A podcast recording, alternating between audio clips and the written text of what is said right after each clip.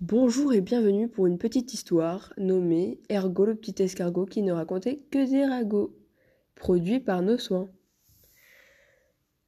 Il était une fois un petit escargot nommé Ergo, qui ne racontait que des ragots.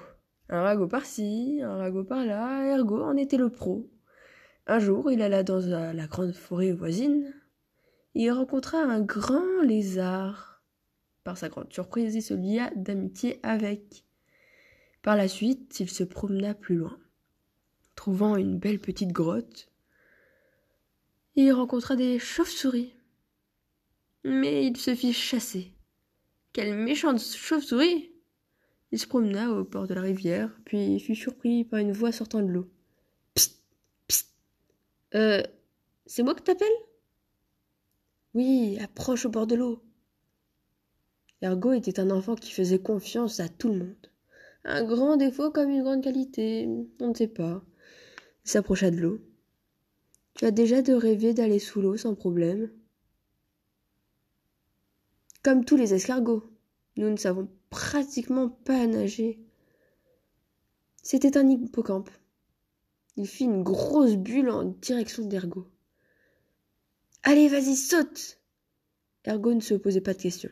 Il prit son envol, sauta dans cette grosse bulle et par sa grande surprise, la grosse bulle n'éclata pas. Il se fit piéger à l'intérieur. L'hippocampe fit redescendre la bulle à l'intérieur de l'eau, et Ergo était sous le choc. Non, en fait, heureux. Son petit cœur d'escargot gluant était vraiment dans un choc positif. Il traversait donc le courant de l'eau jusqu'à chez lui. C'était incroyable. C'était une merveille, c'était comme dans un rêve.